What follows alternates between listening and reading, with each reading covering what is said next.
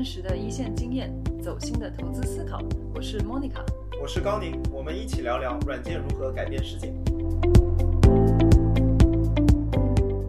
哎，大家好久不见，我们又回来了。高宁是不是的我们这个好久没有更新了？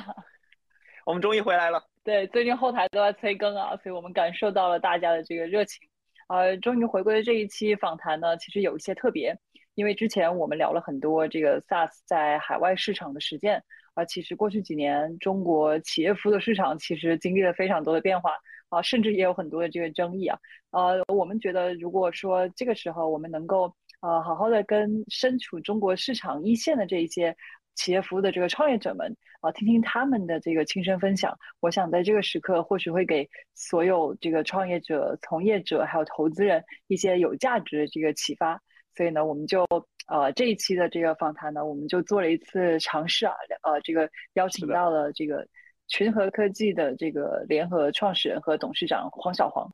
呃，如果这个如果这个名字你比较陌生的话，那这家公司的这个拳头产品酷家乐你一定不陌生。啊，这个这个功能强大而且操作便捷的三 D 云设计工具，已经服务了三万两千多家品牌企业了。而现在酷家乐也发展成了面向家居家装、商业空间。地产等全领域的这个数字化解决方案，这个包也包括了这个酷家乐、摩代云等等的这个品牌，覆盖了两百多个国家和地区。而我们之所以想到第一期的这个分享邀请来酷家乐呢，也是因为过去从二零一一年成立的到现在十多年的时间里边，呃，这个几个技术创始人呃开始的一家公司，从最早的这种一个渲染技术、渲染引擎的一个优化到。呃，到后来成为这个家装业主和设计师非常广泛使用的这革命性的产品，一直到现在已经是一家收入数亿元、估值也超过二十亿美金的 SaaS 独角兽。我们觉得他们的成长过程其实是非常有意思的，甚至也可以说是我们经常谈论到的这个 PLG，就是产品驱动增长。在中国的一个非常本土实践的样本之一。那呃，高宁呢？你觉得呃，你会期待这一次跟这个黄小黄总聊什么话题呢？哎，是的，我其实非常期待的是他们三位，呃，该看刚开始是技术人嘛，是如何一步一步的找到家装这个其实非常地气和传统的行业，以及还能通过一个产品，通过。这个 SaaS 的方式啊，收年费的方式，其实做到行业第一。我觉得这里面啊，不仅是对技术和产品的挑战，我觉得更多的其实是在商务啊、销售啊，以及呃，就是小黄总个人个人能力和边界上的一些拓展。我觉得这里面应该还会有非常多有趣的故事。对对，我们这个邀请到小黄总也是非常难得。我们也是像这个老传统啊，一这个预期留了这个一个半小时，然后最后还是聊了这个两个多小时，对，非常非常深入的一个一个访谈。那我们这个话不多说，就开始吧，大家 enjoy。欢迎酷家乐的小黄总来到呃，来到我们的这个 Onboard。呃，其实之前我 Onboard 一直在采访了很多这个国外的 SaaS 行业的这个从业者还有创业者。这个应该是我们第一次采访这个国内一级市场的 SaaS 的 startup 公司。之前 Onboard 也讨论过好几次这个 PLG。我觉得在这个酷家乐也是在国内可以说在 PLG 这概念还没有成为概念之前啊，我觉得在中国也是趟了出了一条路，而且发展的非常不错的。一家这个 SaaS 公司，所以今天非常荣幸，呃，邀请这个小黄总来跟我们呃来去做这样的一个探讨分享，他在酷家乐这个一路走来的这个经历。那这个小黄总，这个可以跟我们这个 Onboard 的观众打声招呼。呃，Hello，呃，各位 Onboard 的观众，大家好。呃，小黄总可以先简单的介绍一下你自己个人的经历，然后后来怎么开始就是这个创办酷家乐这个创业的过程的。我原来就是。呃，本科在浙江大学竺可桢学院读完之后，呃，去呃就是拿了全额奖学金去美国伊利诺伊大学香槟分校去读计算机博士，然后当时呃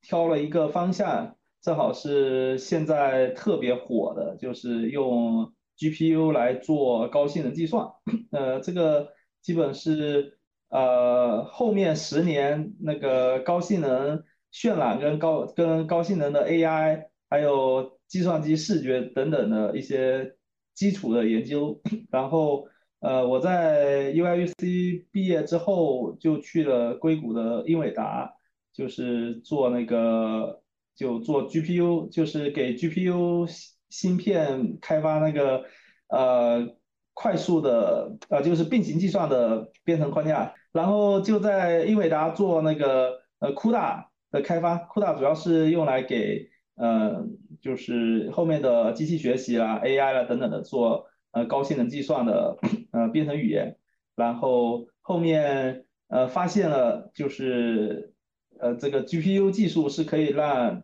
AI 跟渲染比原来快几十上百倍的，然后嗯就呃借着这个机会就回国创业了，然后一直就做到了现在。哎，我其实。这个非常好奇啊，就是小黄总在介绍自己的这个经历的时候，我觉得都是非常的，都是非常的 hardcore，就是又是在 NVIDIA，又是做这个并行计算的这些研究。这个那跟现在其实酷家乐的这个业务其实差别还挺大的。那你们作为这个家装行业的这个局外人，是怎么开始进入到这样一个行业的？呃，我们我们最早实际上也没有想做做到家装行业里去，我们。呃，当时最早的想法是用 GPU 来做这个呃云端的快速渲染，就快速的真实感渲染会比呃原来的市面上主流的速度会快几十上百倍吧，就 就想做这个东西，然后然后做了这个技术之后，嗯，就到处找应用嘛，就是因为我也从来我在创业之前之前从来没碰过。家装或者装修行业，我我当时尝试了好多行业，像像什么建筑啦、电影后期啦、装修啦等等，都做了一些尝试嘛，就等于说拿着锤子到处找钉子，就这种感觉。所以所以本身我们呃定位一开始的创业的定位也没有想进到家装行业去，就误打误撞的。那可以跟大家简单介绍一下酷家乐现在的业务吗？就呃，我们现在主要是呃一款线上的三维设计软件，里面里面就是涵盖了就是从呃就是最早切入的家装，然后到大家居，到现在一些小型的建筑设计，还有呃还有一些像呃大家居领域的。生产制造就是通过三维设计系统进行生产制造，呃，就是工业四点零的板块，就这这些都是涉及的。明白。其实我刚才你讲到，就是你们就是你们一开始误打误撞进进入这个，我们平时也接触到很多这个呃技术出身的创业者。其实大家一开始也会面临这个呃选方向，甚至就你说的这个拿着锤子找钉子的这个这个过程，可以跟大家分享一下你们的这个呃这个摸索的过程。比如一开始你们尝试了哪些行业，就一开始怎么做这些呃不同行业的尝试，最后就是落到就决定 OK，那我们就 all in 家装这个行业了。呃，最早最早我们实际上头脑风暴了蛮多行业的，就就是典型的就像呃电影后期、建筑还有家装行业。然后呃我们做完 demo 之后，第一步是呃去找这些通过各种关系去找这些行业的人，然后看看那个谁比较感兴趣，然后那个。当时验证下来，发现那个电影后期行业跟那个大家居行业的，就是的人都比较感兴趣这个东西吧。然后我们其实，在大家居行业也做了很多的尝试，在电影行业也做了很多尝试。然后后面因为电影行业那个就是回款周期太慢了，我们就把这个行业给放弃了。然后后面就。专注在呃大家居行业，然后在做大家居行业的过程中，呃当时也发现了大家居行业虽然是说是叫大家居，但中间有非常多的呃赛道，就像装修有全屋定制，有建材，有智能家居，有等等的，有非常多有非常多的行业。然后呃包括一开始我跟我合伙人就是还在争论到底是先从装修行业切入。还是从全屋定制行业切入，然后最后我们就想了一一些比较简单的方法，就是各自去找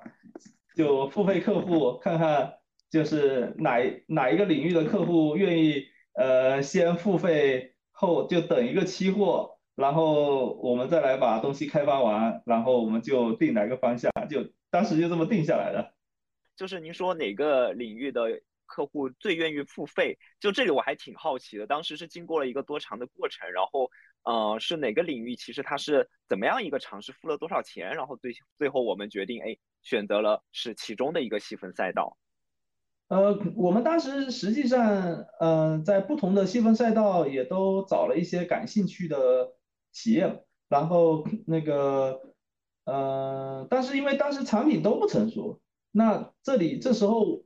呃，我们往哪一个细分赛道去优化我们的产品就很关键了。然后我们当时，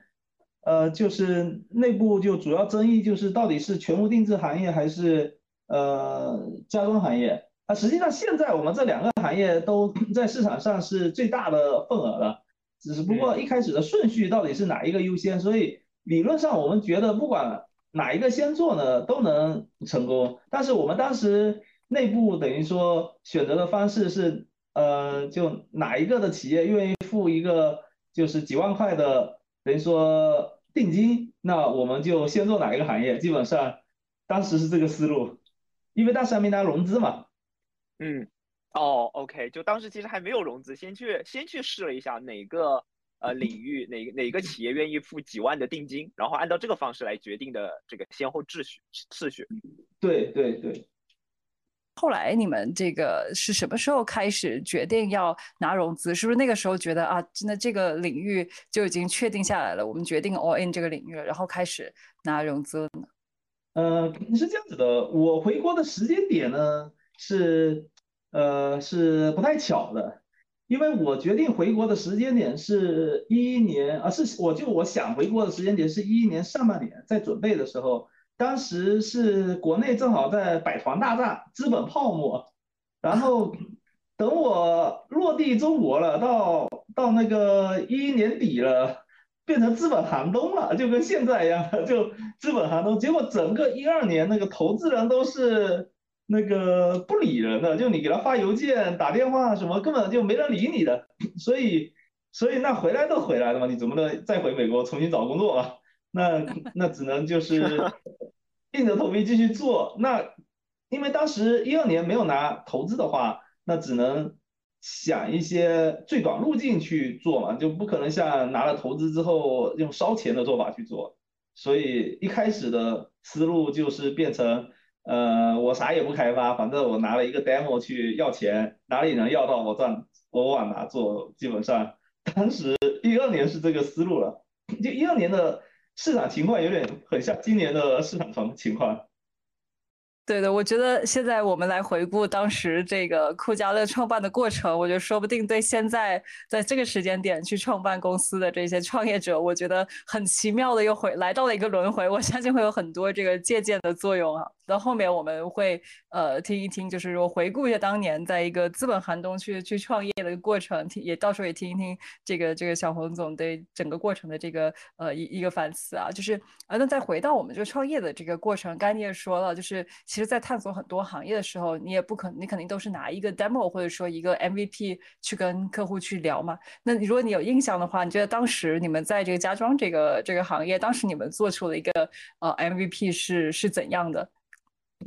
我们那个很简单，我们就做了一个，就是室内的渲染，就渲染引擎，然后拿了一个他原来行业里在用的，然后这边点一下要几二十分钟才能出结果，我们点一下十秒钟就出结果了，然后就等于说那个对方那个企业方就眼前一亮，就很喜欢。现在酷家乐，呃，现在酷家乐这一块的这个使用这个个人版的很多用户都是这个家装设计师嘛。当时我们是一上来就是去找到这家装设计师这个群体嘛，还是就这个群体本身也是后来不断探索发现的？我们最早找的是那种家装的企业主，就是还不是设计师，是企业主。呃，然后，然后后来他们的反馈是怎么样？后来怎么慢慢就反而是在这个设计师这个群体成了成了一个这个爆发点呢？呃，后来那个设计师那个爆发点就是后来的事，因为一三年是拿了融资之后呢，就把我们，因为我们一开始就我前面说的那个思路，实际上也就找方向是可以，但是做产品是不 work 的，因为因为那个就是这些付费的企业，他没有办法告诉你产品要做成什么形态，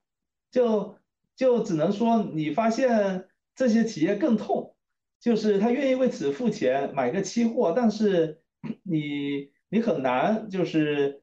呃，他很难告诉你他要什么产品，所以所以一二年呢，我们实际上嗯也是挺痛苦的，就是呃知道这是一个需求是一个方向，但是具体产品要做成什么形态是很迷茫的。然后然后一三年嗯那个拿了投资之后 才。就是当时就投资人就跟我们说，那你要做产品呢，你肯定是要从呃 to C 做起来，因为做一开始做 to B 是不可能做出一个呃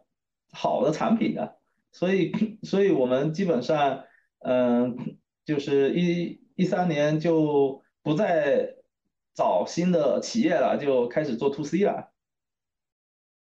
哎，这个逻辑还挺有意思的，就是呃，我觉得这个过程应该就是可以仔细的这个聊一聊。就一个就是说，哎，为什么后来发现愿意付钱的客户却没有办法给你们好的这个产品的 feedback？为什么反而是从做 to C 的这个思路，呃，反而成了当时公司新的一个增长点？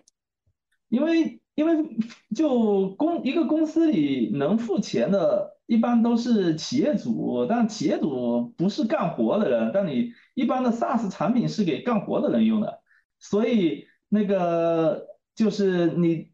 这个产品能够打动就是决策者，不代表说它能够打动使用者，就这两者不是一个人。所以，所以最终你要赢得市场，你还是得让使用者充分呃就非常喜欢你的产品才行。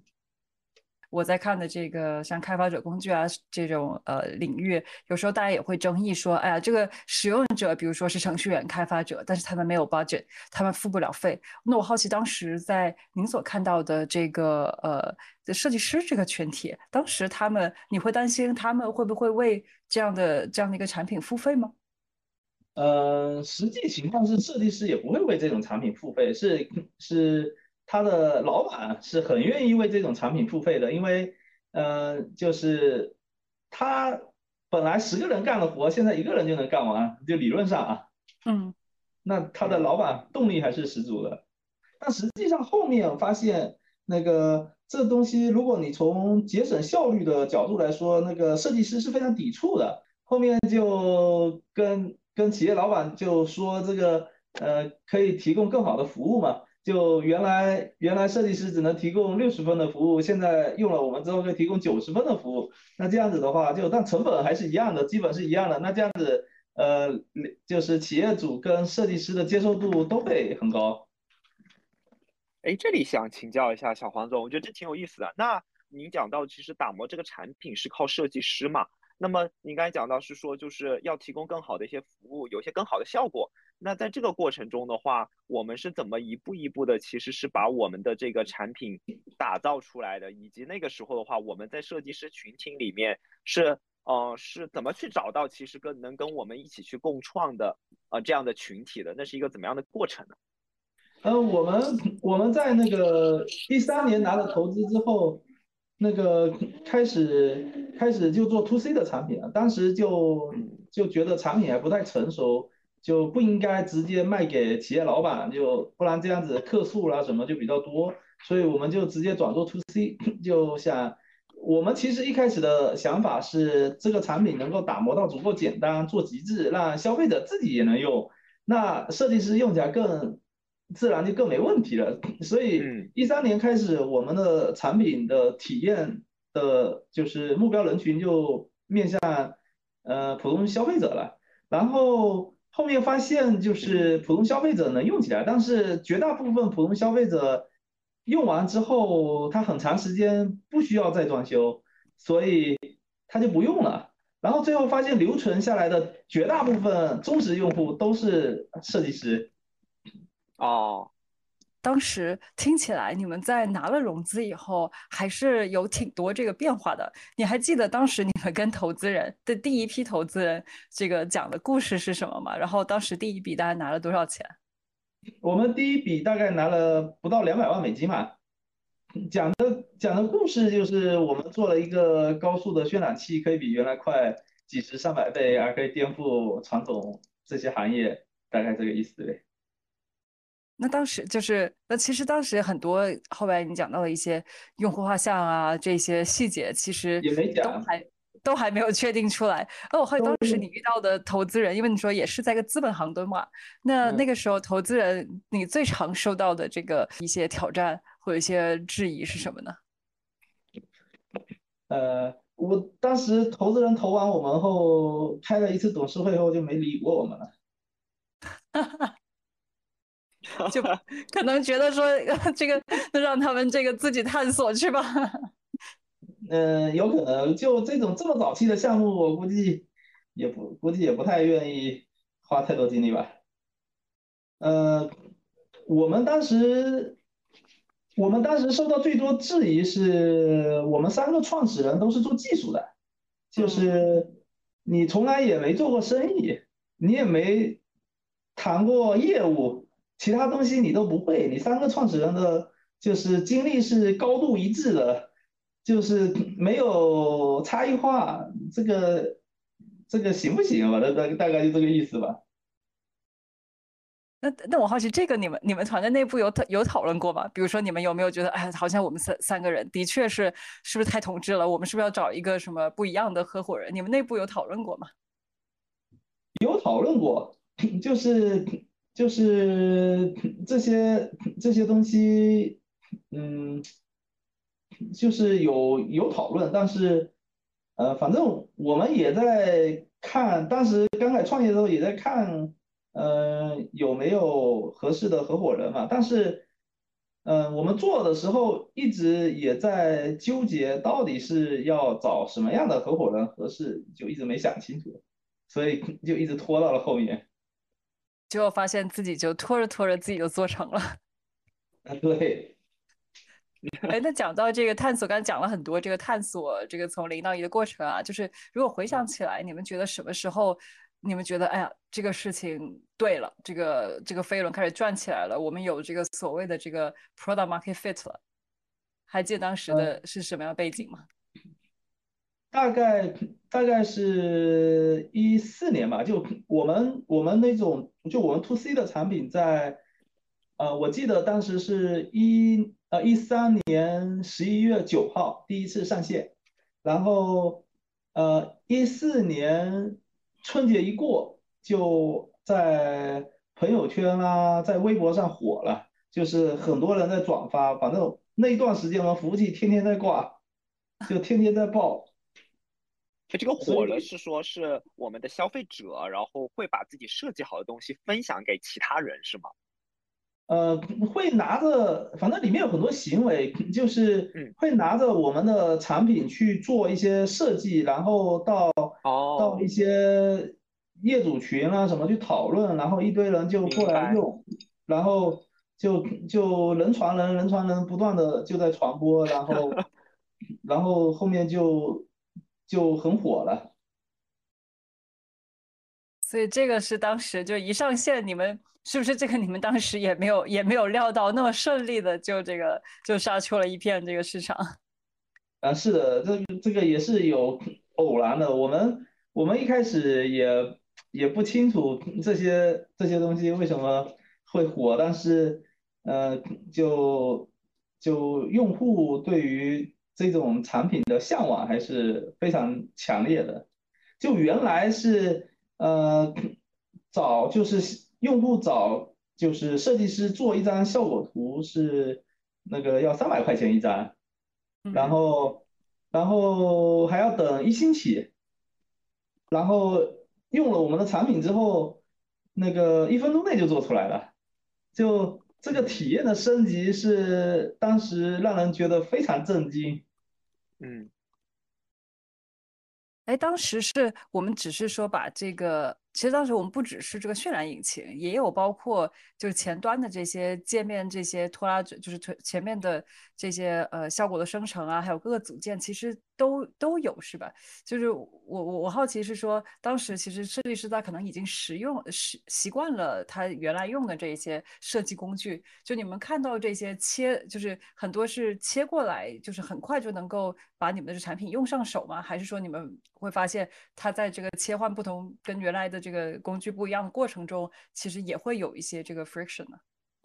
嗯，这个这东西最早是在业主业主那边呃普及起来的，就是业主在业主群里面都会疯狂的传播。然后当时是那样子的情况，当时是呃当时的市场是呃设计师，你让设计师打开电脑给你做设计，五千块起。否则免谈，否则就跟你嘴巴聊聊，你你可别指望他给你打开电脑给你画什么东西。所以那个很多业主就变成在 DIY 了嘛，就是就是你就是五就毕竟十年前五千块很多人一个月工资了，就是对。然后然后在这种情况下，很多业主就自己打开我就打开我们软件，因为。那个设计师用的那种软件呢，得培训半年一年的，普通消费者根本不可能学得会的，所以，所以他们就很多越来越多的业主就自己去学，学了之后业主自己拿来跟设计师交流设计思想，然后，然后那些设计师也很尴尬，就因为平常平常跟业主装的说，哎，我这个软件很复杂，那个。就是学了几年才学会的，就是那个呃，要要做的话是得先付费的，然后然后那个呃，现在发现这种沟通非常方便，然后当然一开始呢，肯定绝大部分设计师抵触的，因为你原来可以收费的，你你你为什么不收呢？所以所以就但有一些设计师就尝鲜，就是。呃，就尝试着用我们的产品去跟呃消费者沟通，然后呃，然后他们赢得订单的概率大于百分之九十，就是哦，就就等于说两个设计师提供了天差地别的服务，就就是一边设计师是非常傲慢的，就是你付了费我才给你做方案，才给你，因为实际上在传统的思想里面，就是设计师把方案看成是一个，就是 是一个工作的产出物。但实际上，在我们的理念里面，设计方案实际上是一个沟通的，就是沟通的可视化的工具。就是因为设计师脑海里面的设计，它并不代表说一定是消费者心里想要的。但是你脑海里想的东西，你怎么表达出来给消费者？这个是，这个是一件比较就原来是很难实现的事情。现在你的设计系统足够快了之后呢，它就可以把自己脑海里想到的东西，呃，就是设计出来给消费者。那这样子沟通会更有效率，然后双方信任感就更强了。就跟原来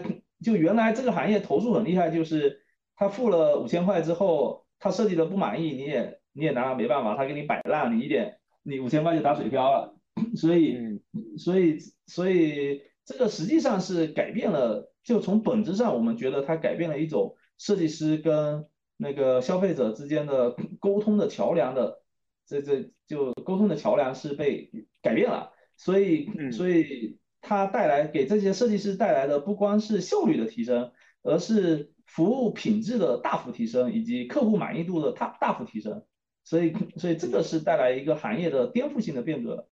所以原来酷家乐出现之前呢，呃，没有设计师是愿意在付费之前给你做一些简单的设计的。就酷家乐出现了之后呢，就有很多设计师就可以跟消费者边沟通边设计了。所以这个是对行业产生了一个。天翻地覆的变化。嗯，哎，这里想请教一下，就是那到后面我们是到了什么时间段是觉得，哎，这个 PM 就是刚才莫妮卡讲的这个 PMF 好像对了，然后这里面我们是特定的指标吗？就会有一些指标来监测吗？呃，我当时是没有什么，我们当时也不知道什么指标，当时当时也刚开始创业，就是呃一三年十一，我刚才说了一三年十一月份上线之后，一四年初就火了，所以火了之后就有很多设计师给我们反馈，哎呀，这个拿着我们产品，那个把他的隔壁的设计师打的满地找牙，就是 就是只要只要客户愿意看他。做方案，愿意在那个在他设计工作室里停下来喝杯水，他立刻都能拿下这个单子。就就我们短期内就听到好多设计师有这个反馈，那我们就觉得哎，这东西做对了。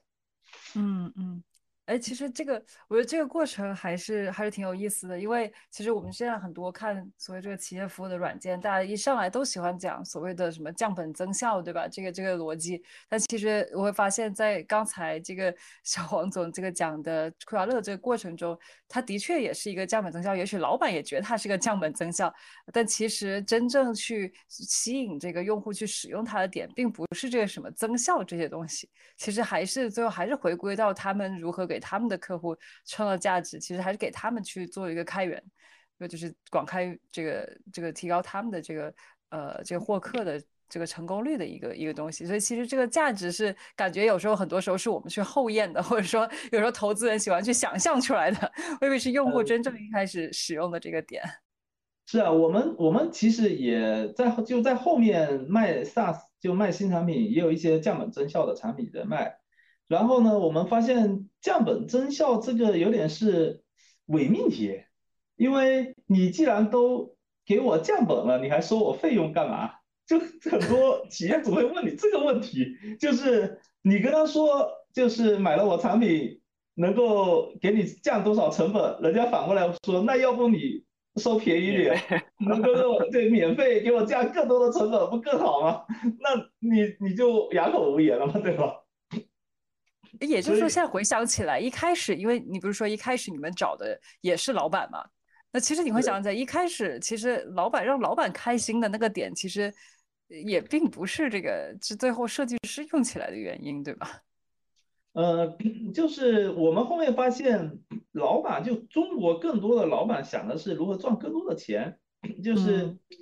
就是你如果从降本的角度去跟他沟通的话，是能收到一些费用，但是。就很困难，就是，就首先他对这东西也不是特别的，就是，就感冒，就是你你你说你能够给他降多少本，其实真的算不太清楚的，就就很难算得清楚。然后后面就是你你再去跟他说你要你给他降了，比如一百万，你要收他十万二十万，那。那这个这个东西，他说他实际他给你换一套算法，他说降了不到一百万，他只降了十万块，那你要不只收一万块两万块，那就是你本身没有他更了解他的公司，你根本就没有办法说服他，就是那个降本增效的付费逻辑。刚才就你们讲到，就是其实产品上线很快就得到了非常正面的这个用户反馈，那那个时候听起来其实用户的。这个用户也非常不一样，可能有的是业主，对？有的是这个这个设计师。当时你们你们在有了一些用户的积累了以后，有印象，比如说哪些用户的反馈对你们当时呃产品的一个升级迭代有比较大的一些帮助吗？呃，其实主要还是两类，那个一类是业主，一类是呃设计师。然后我们比较关注的，就我们因为我们当时是想做互联网产品。所以我们当时特别关注能够产生网络效应的那个的特性，就就比如说业主跟业主之间在业主群沟通，这这这些就是这些功能特性，还有业主跟设计师之间怎么沟通，然后设计师之间怎么协同，就会更关注这这类型的就是能力。然后呃，就我们倒不是说根据某一个人群去。不断的那个迭代我们的产品，我们当时更多的是就是更就是去优化他的行为，让他在某一个行为的点上把产品优化到极致。明白，哎，我觉得这个还挺，就是往往是用这个互联网的思维来去来去做这个 go to market，我们跳出了传统，可能大家想到 to B 也好啊，对吧？这个获客的这个这个这个思路，反而让公司在早期有了很快的这个传播。呃，这个网络效应我还想请教一下，那里的话，那当时会比较关注的是在一些让业主或者设计师之间能够互相的去协作。或者是能够更加快的去分享这个点上去做了一些优化嘛？就如果是围绕网络效应这个点的话，对，那个我们我们当时非常关注那个就是分享，就是分享这个这个特性的。就这个东西，因为我们一开始实际上是想做一款 to C 的产品，所以 to C 的产品大家就跟 to B 的产品就很大的区别是，to C 的产品一般都。都很侧重就是分享嘛，就是就是你一个人用了之后能够引入更多的人来用，就就很侧重这个指标。所以我们当时因为当时那个环境下，说白了，投资公司也希望我们做 to C 的产品，所以我们就在这种分享方面做了很大的努力。啊。那这个其实还挺像这个 Dropbox，对吧？早年也是用这种 To C 方式去打，然后慢慢走进了这个企业服务的这个这个市场。哎，这个就好好奇，其实这里面有两点，一个就是你们做 To C 的产品，然后大概是在什么时候开始要跟这个 C 端去收费的？然后又是在什么时候开始就是想要说，哎，我们要开始往 B 端的方向去走了？这两个时间节点的决定，可以跟大家聊一聊吗？呃，我们我们当时。呃，做纯 to C 也没怎么收费，一直到二零一五年有一次股灾，我不知道你们呃有没有经历过那波 A 股的股灾，就是直接从六千多点，对，直接从六千多点那个暴跌到两三千点吧，然后那个，然后我们股东就跟其实跟现在的就跟前阵子的中概股也有点像，那个，然后股东就开会跟我们说，哎呀，这个。这个融资，这个是别指望了，这个这个市场很差，那个那个你想办法那个养活自己吧，反正你不管是那个做 to B 也好，to C 也好，反正赶紧变现变现变现。然后开完董事会之后，我们就是呃内部就做了一个调整，就是就是我们呃组建一个。呃，to B 的团队去试试售卖企业版，然后，然后一五年十二月就盈亏平衡了，就就当时，当时我们开当时开董事会的时候呢，我们融的资金已经烧掉了三分之二了，那个每个月还要烧一两百万嘛，其实呃当时的钱只够用大概不到十二个月了，然后，然后我们当时。呃，变现还是挺成功的，就就就一五年的十二月份就就现金流就打平了，然后一六年全年现金流也打平了，然后一七年还有几千万的正现金流。哦，那当时的打平就您说是，其实并没有一下子通直接通过 to C，还是上来是跟企业呃跟这个公司去 to B 的去付费的。对，当时。当时实际上运气也比较好，当时那个，当时呃有一阵子这种房地产房子卖的特别好，然后然后互联网家装如日中天，我我我记得当时我们也不知道怎么做 to B，反正就是就客户就络绎不绝的，就经常经常去当时去参加一些很小的。那个论坛，然后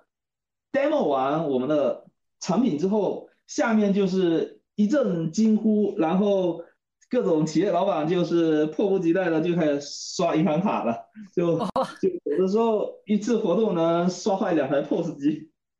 哇塞，这个太太太励志了！呃，我觉得刚才尤其是小黄总聊到说，哎，这个账上还不到呃十二个月，然后这个经济环境又很差。然后呃，这个董事会投资人都告告诉你说赶紧变现，真的是跟最近几个月一模一样。我相信有很多如果听众里边也是这个账上的现金对吧，十二个月，然后这个董事会的这个投资人也在催你们。库家乐这个例子应该是挺有意思的。如果在这个时候你也感受到了，就是像库家乐这样，哎，开始收费就有很快的这个正向的这个这个反馈的话，我觉得反而是在逼着很多。很多这个这个创业者啊，可能是尽早的开始去真正从收费的这个角度来去验证他们的 product market fit，说不定是一个好事。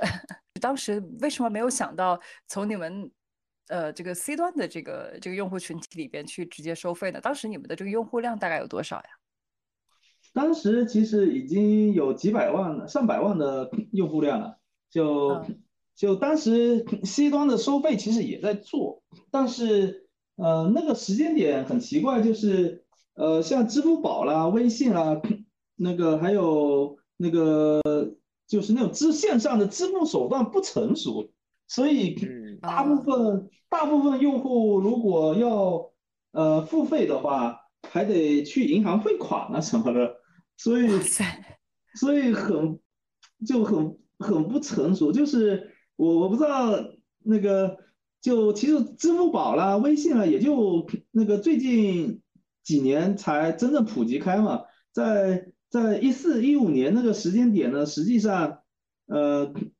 就是在大城市可能是普及了，但是对于广大的用户来说还没有那么普及。就我们测试过这种线上付款的成功率非常低，而且而且。就是对于金额的接受度很低，就不像现在线上付几百块都比较随意，当时线上付十块钱都很紧张兮兮的。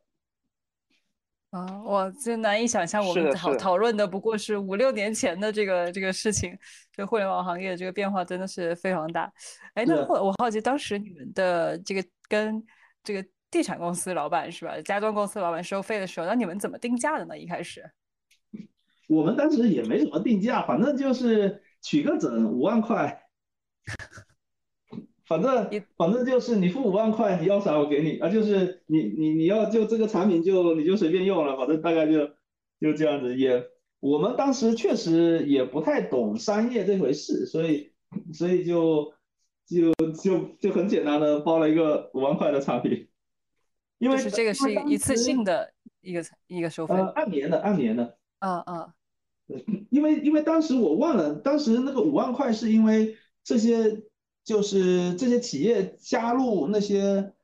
就我们当时是经常去呃参加一些呃社团啊，还有一些呃协会啊，它的的组织的活动嘛，就是去分就当时这些协会什么的也没有什么科技产品好分享的，也就拉我们去分享，就是我们产品给。至少给这些协会增加一些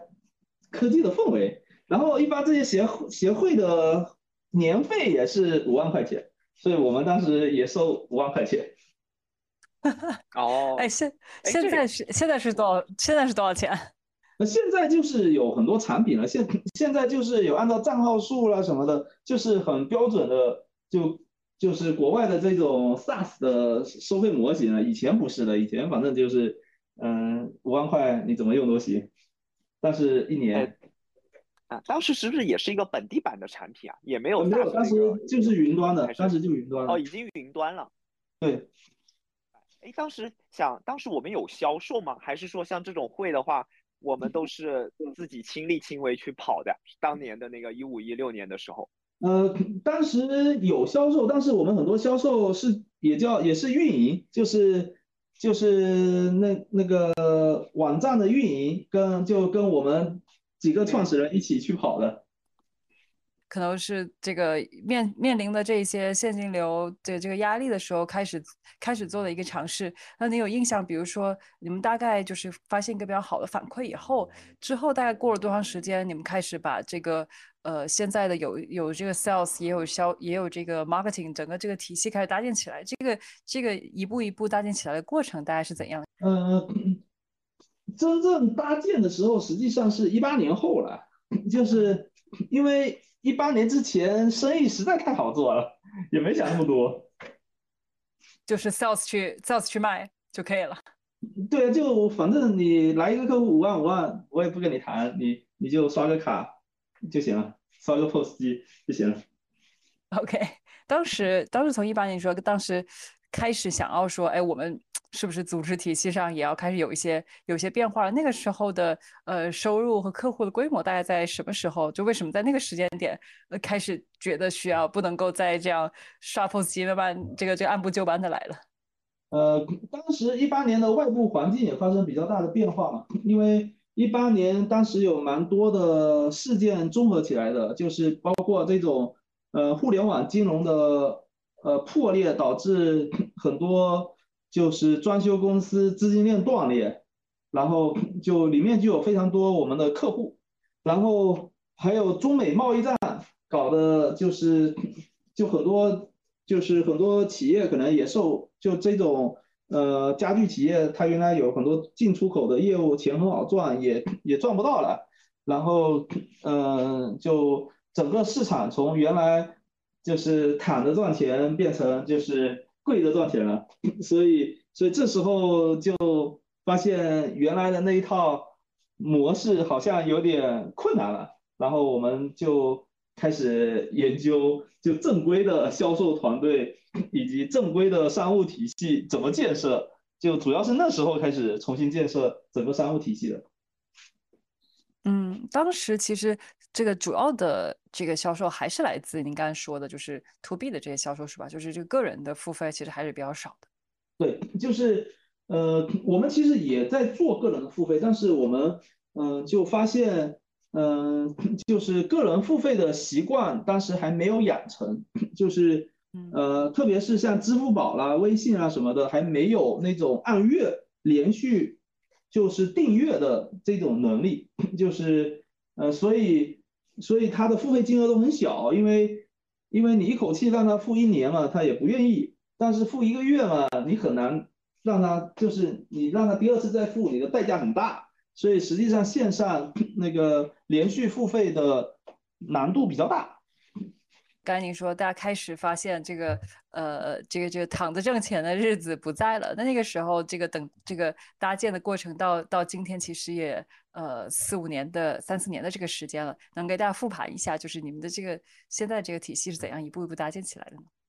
那个呃我们我们在那个时间点就研究了。呃，非常非常多国内外的这种呃销售体系，后面后面我们就呃在在我们就我们当时还不知道什么 freemium 啦，什么什么 PLG 啦之类的东西，只是我们一开始用的那个 to C 的模型是那个 AARR 模型嘛，然后我们就在这个模型的基础上就就进行。拓展就是就是把它变成一个销售的漏斗，然后呃从流量过来到转化为客户线索，然后客户线索再再再变成一个潜在客户，然后 再签约等等的，就就是把这个整个流程给建立起来，然后还有就新签就把新签跟销售分开，就是新签签进来，然后让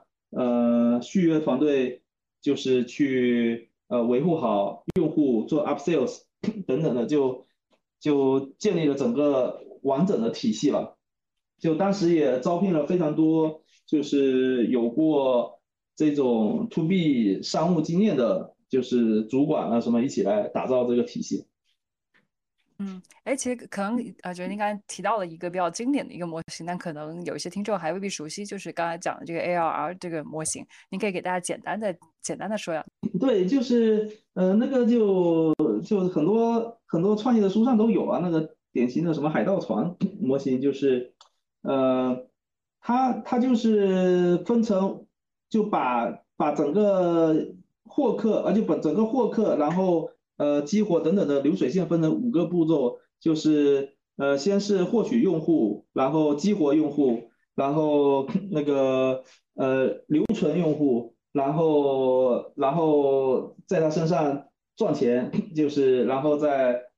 就是然后再让他介绍给别人，就大概这个 五个五个步骤，就这个模型是比较经典的。但这个模型实际上它不是就在我们做 to C 的过程中，它不是呃千篇一律的，就是根据不同的呃产品特点、业务环节，它是可以改造的。就是但核心思想就是你要把呃整个呃业务拆解成就是一一些商商业的漏洞。然后这个商业的漏斗中间的每一个环节，你去呃不断的优化它，然后呃保证它是一个自循环，就是能够自我滚动起来的一个呃业务漏斗。所以，所以我们我们做业务的时候，一开始就在这个呃 AAR 模型上去呃迭代，然后实际上 To B 的做起来呢，就是也挺像的，因为因为那个。它也是要获取，就获客，就是获取客户线索，然后，呃，无非就是 to C 的时候，它是那个第二个 A 就是呃 active，就是去激活用户，但是呃在做 to B 的销售里面，它很多时候就可能打电话过去了，就不再是用一些线上的手段去激活用户了，然后到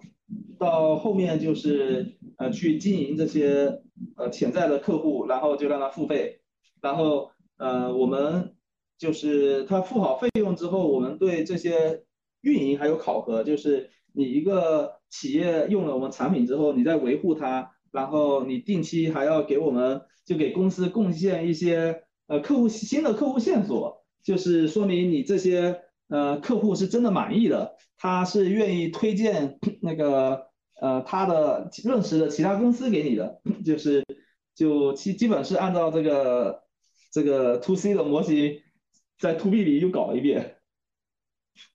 当时把这个这个这个模型放到放到这个这个 to B 的这个这个领域里边啊，就是就是您有印象的，当时会需要做哪一些呃需要做哪一些调整吗？呃，做的调整实际上。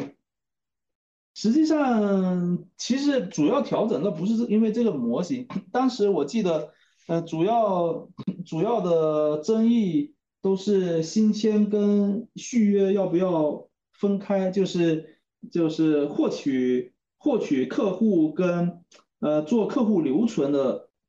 团队要是一个团队还是两个团队，就这个问题呢，实际上是内部争议是很大的。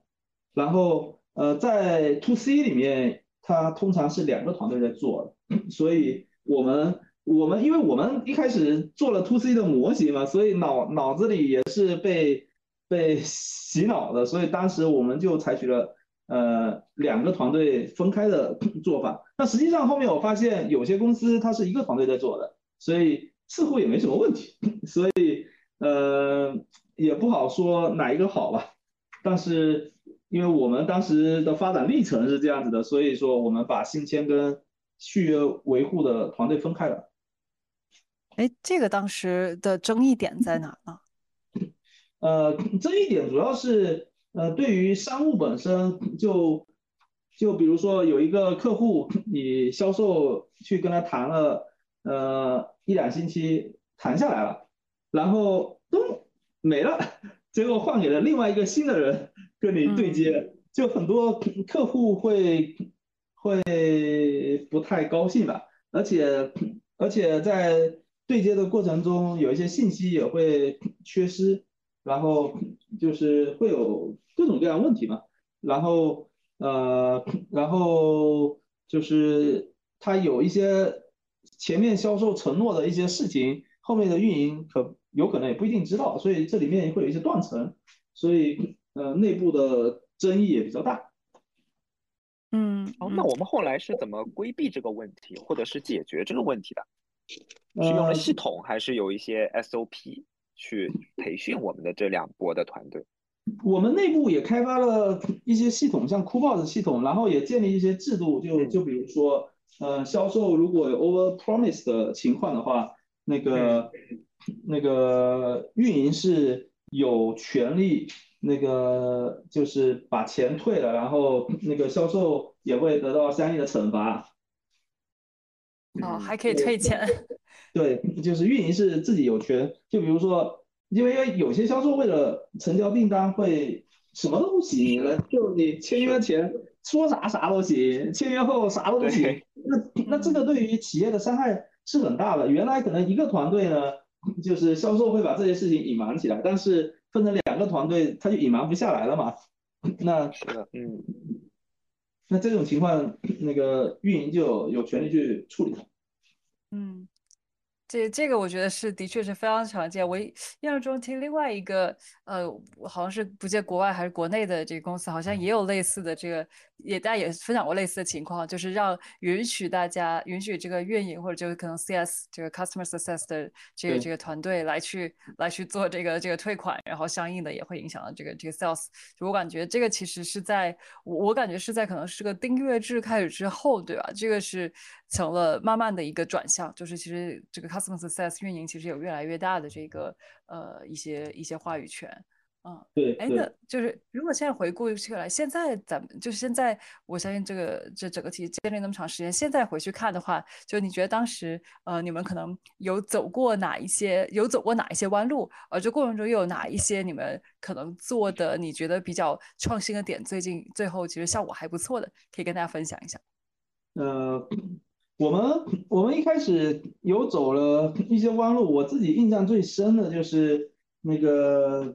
呃，我不太爱去见客户，就是就包括我们创始人，就是一开始就是就觉得商务嘛，就是销售的事情，你谈客户干嘛还要我去？那个对，那个就会有这样子的想法，然后嗯，所以有有不少客户是。他都谈 OK 了，但是比如说一定要呃见我们才签约，然后我们当时就出了一个出了一个政策，就是呃如果你要让那个创始人去陪访的话，那个你你你可能就是呃需要扣一些 bonus，然后结结果导致很多机会丢失，也惹毛了一些企业主吧。啊，对，所以所以是说，就是其实那个刚开始的时候，因为我们一些这样的这个有点不太愿意见客户，然后这个销售其实会受到压力比较大，然后也也也导致一些客户的流失。呃，不是说那个我们不太愿意见客户，我们原来看了很多资料或者什么说，你要建立一个就是成熟的销售团队，就是理论上销销售的事情就应该他们自己搞定。而不是而不是你创始人去帮他们谈客户，OK，对，但这个后面我们发现这个理念是来自西方的很多标准的 SaaS，在中国东方的文化里面不 work，我靠，这个东西，尤其是面对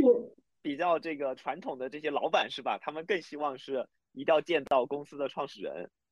对，就是就是你不见他嘛。就是他会觉得，嗯，他会觉得好像你不给我面子，那我也不跟你合作了。但但我们当时，我们当时是呃采取了一个政策，就是你如果需要创始人陪访，你你是比如说你的这个 deal 的 bonus 就会扣掉一部分嘛，然后是很多销售就拒绝，就就比如说对方的老板要求就是。那个我去陪访或者我合伙人去陪访，就销售就会有意的拒绝，拒绝了之后就会把人家惹毛。但然后我们 复盘起来，好像感觉这事情确实没啥必要。早期的时候，用户的对于产品的一些反馈嘛，就是在这个过程上，作为创始人又怎样分配自己的时间呢？那个我们我们是讲客户跟用户通常是两个人，就是客户是企业主，用户是设计师。所以他不是一个人，然后我们是经常会跟设计师沟通的，然后看他怎么用的，然后那个看他们一些视频，然后有的时候就是也会把就花钱把这些设计师请到公司来，让他在我们公司操作，然后录下来，然后我在那边看他操作等等的，就是这方面我们倒是非常重视的。嗯嗯，明白，其实就是说。还是呃，作为作为产品的设计和迭代的时候，还是非常看重设计师的一个反馈。然后呃，只是在销售真正去销售拿单的时候的话，那跟企业主的交道打交道的时候，我们就会根据自己的时间来做一定的选择和分配了。对，因为我们发现啊，就是西方的那个 SaaS，它的就它的公司的设计师，就是或者他的公司的职业经理人那一层，就用户那一层，他的采购权是有的，所以基本上你你只就你的用户就是你的客户，但在中国不是啦，在中国都是老板一手抓那个。什么东西都是老板说了算的，那个设计师是没有话语权的，所以，所以就是，嗯，你就必须跟他的老板打交道，然后，那个就是中国的商业文化嘛，反正也是那样子的，所以，所以就这个跟，呃，就是这种，就就欧美主流的这种 SaaS 的模式还是有点区别。对，是的，哎，我能跟进一个问题，就是，呃，到今年或者到这两年，这种情况有所改善吗？或者是说我们在呃设计师这一端的时候，能看到就是他们更有话语权或主动的来啊买我们产品吗？没有，哦，就现在还是一个环境，还是跟往年比较像。对对。还是一个，就是设计师这边这个个人用户按个人用户付费，然后这个企业端这一侧其实还是要个两个分开的团队来去做。呃，对，就是呃，就国内还是用户归用户，那个就是采购归采购，是分得很开的。嗯。明白，明白。刚才我们其实讲了很多，就是这个呃，这个团队能力的建设啊、销售啊这个方面。我想最后我们呃回归到这个这个产品的这个这个过程啊，就是因为其实现在酷家乐的产品跟当时这个一个 demo 对吧，也有了很大的这个变化，可以跟大家这个大概。我回顾一下，就是这几年酷家乐这个主要的这个产品线，呃，跟过去有哪几个比较核心的一些变化？这些变化当时都是怎样去，呃，怎样做出的这个决策？而包括现在我看到咱们也有这个不同的这个产品线了嘛？等一下我们也可以聊一聊，就是这个多产品线的一个一个这个发展的一个过程。可以先从这个最最主要的这个产品跟大家聊起。嗯，OK，我们，呃，我前面也说了，我们最开始是从家装设计师切入的，然后那个。家装设计师切入了之后呢，自然就会有很多呃周边行业的，就我们把它叫大家居行业的那个呃设计师跟企业主就呃成为了我们用户或者客户。然后，所以我们在一八年的时候，那个呃一七一八年的时候就提出了一个战略，是从家装到家居，就是就是从那个。呃，只做装修公司，然后开始做到大家具行业。就大家具行业里面就包括很多，就是呃，比如卖家具的啦、全屋定制啦，还有电器啊等等都涵盖了。所以呃，当时是有这么一个策略。然后嗯，做的深深度的之后，我们发现存出效果图那个 太浅层了，所以所以我们又把就是。呃，柔性就当时正好，呃，国内有好几家这种全屋定制的，呃，企业，呃，上市，然后国家又在推中国制造二零二二五嘛，然后我们就 在想，在呃大家居行业里面，它既然都在我们上面设计好了，它能不能直接就根据设计直接拿去生产？然后 我们就呃往深度的做，就是能够让呃一套设计方案。里面的设计出来的家具能够直接进行柔性生产，然后可以把它的施工图、报价什么都一并出来，然后 就嗯围绕着这个战略，就我就一一边是往更多的领域扩展，一个是往更深的深度去拓展，然后 那个最近最近几年就呃大家居基本上呃我们覆盖度就很高了，然后我们又。呃，推出了一个新的战略，是从家居到全空间，就就不光是大家居了，像包括工装啊，呃，小型的建筑啦等等的，我们也都开始覆盖了，就基本基本上是这么一个战略的变化。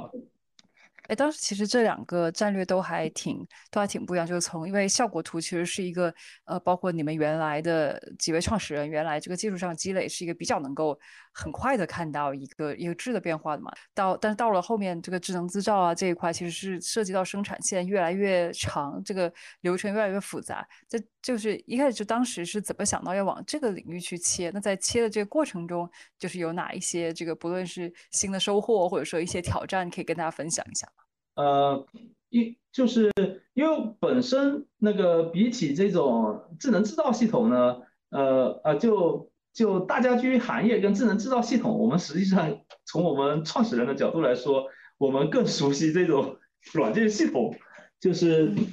就是就做软件对我们来说是比较简单的事情，但是你去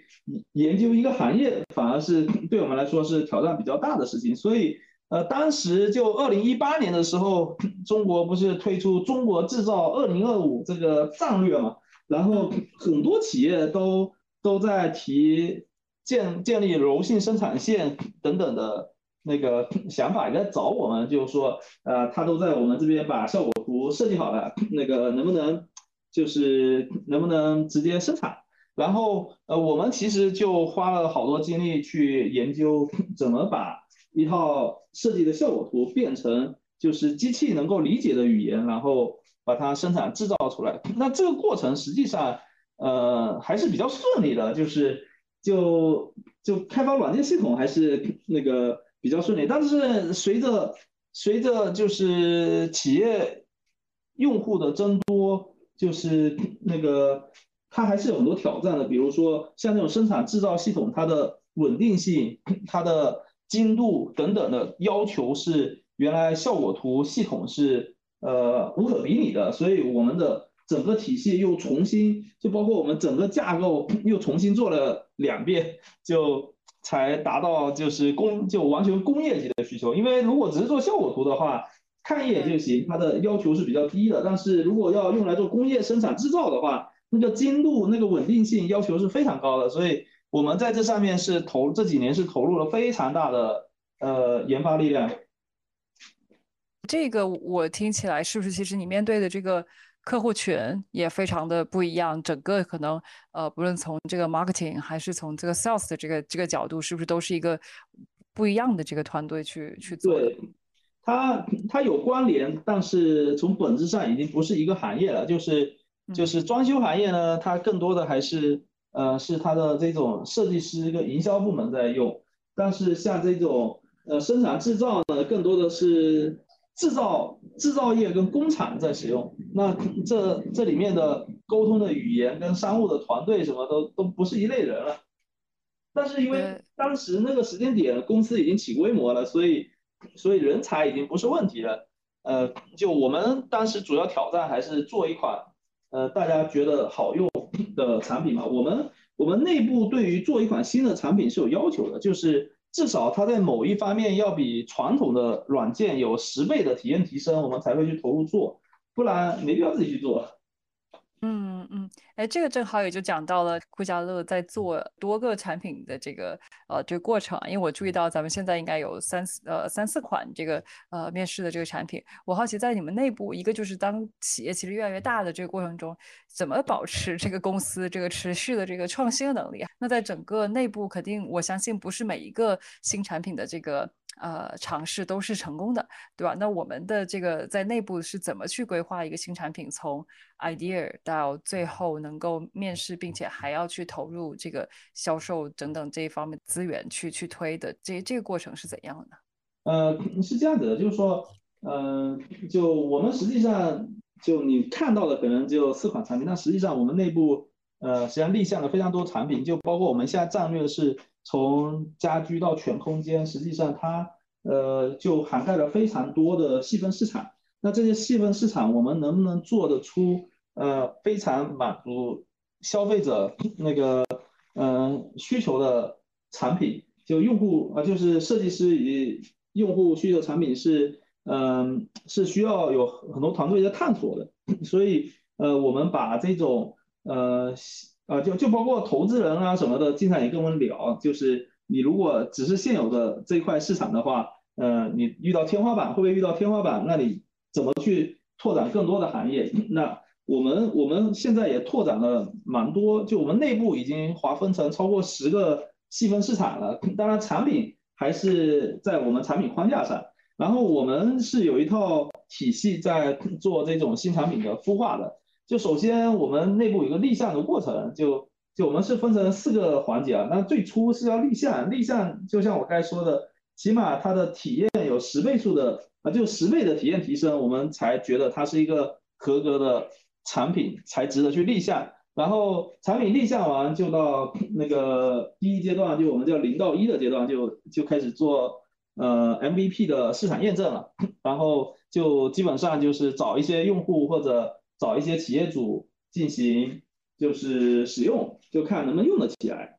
就就当然这里具体用起来怎么样才算用起来呢？确实很多时候是有一定的主观判断在里面的。然后呃过了第一阶段之后，呃我们就就开始到第二阶段，第二阶段是主要进行呃商业化的验证，就是。呃，当然，这些用户能用起来之后，啊，我们得确保就是公司的商务或者就线上的运营推广，他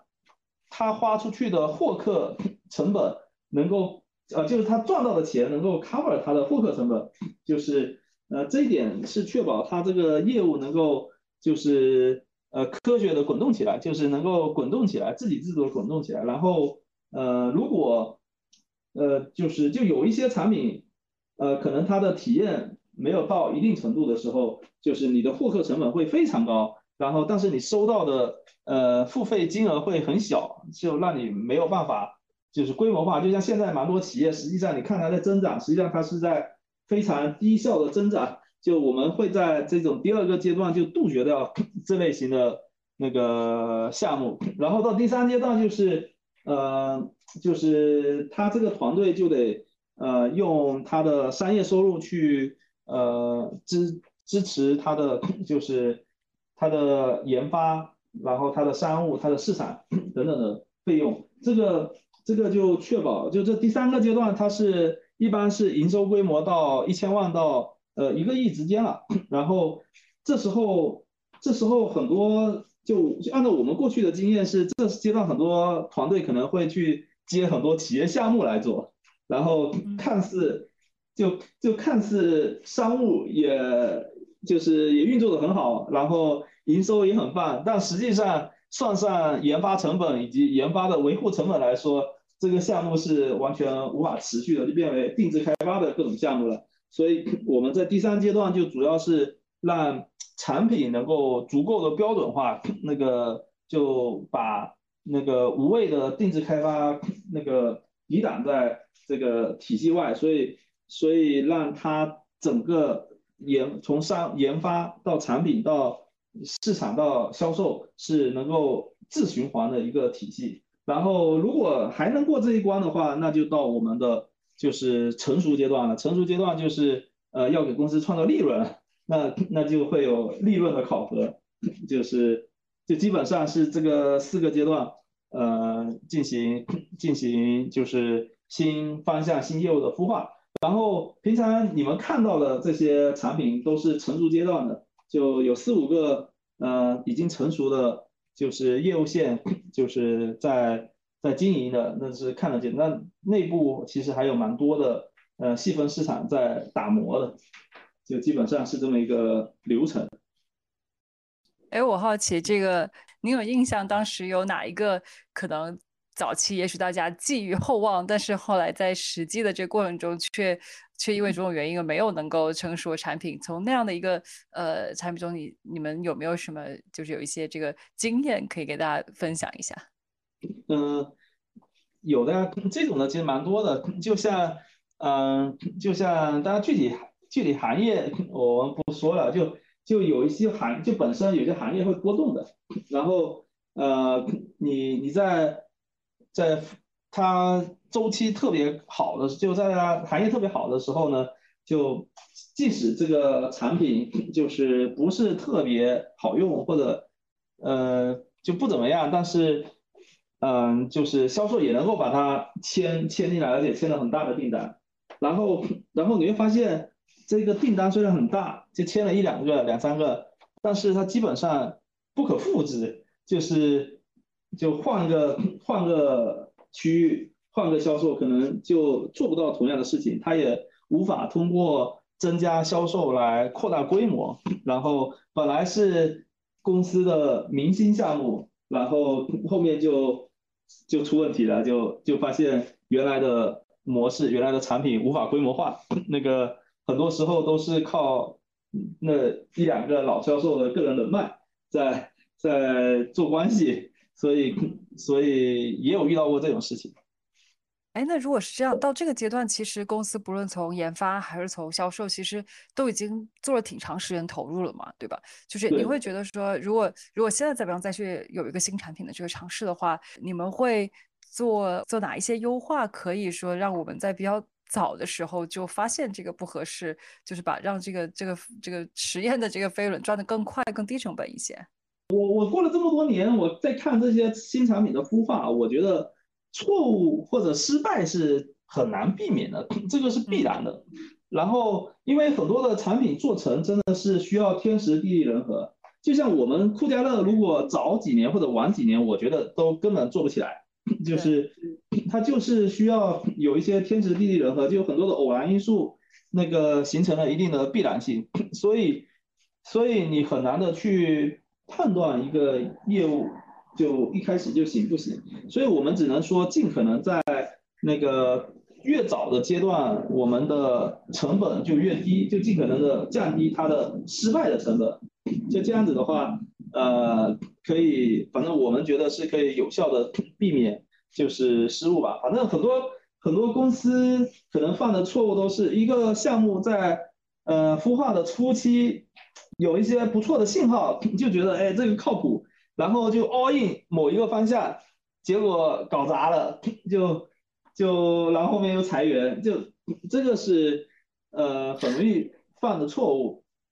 就就具具体公司的我们就不点名啊，反正就是蛮多这类型的情况的，呃，所以我我觉得这个对于企业跟对于业务都不太好，所以嗯，所以我们基本上你要投入大资源去做的，你起码到第三阶段之后的。项目你才可以去大资源的去砸它，不然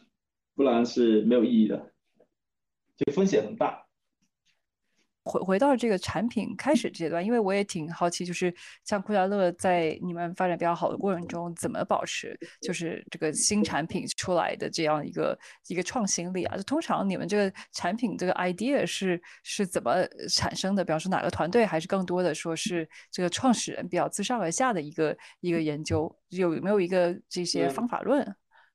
我我们那个 idea 的产生，实际上自上而下跟自下而上都有，就是。呃，就公司的一般的主管都是可以立项的，就是你有新的想法，或者或者你有你有好的 idea，你你需要什么资源，你就可以立项，但是你得证明，呃，你你这个新的项目，我说的稍微大一点的项目，就你这个项目是对传统的产品的体验有一个质的飞跃，十倍以上的那个体验体验提升才行，否则否则立项是不通过的。然后。公司每年都会组织两次 Hack Day，然后 Hack Day 里面就不需要立项了，反正就就公司给大家三天时间，你自己组一个呃小团队，就不超过 One Pizza Team，然后你就你就可以自己做一些你自己任何你想做的那个项目跟 idea，然后那个呃最后。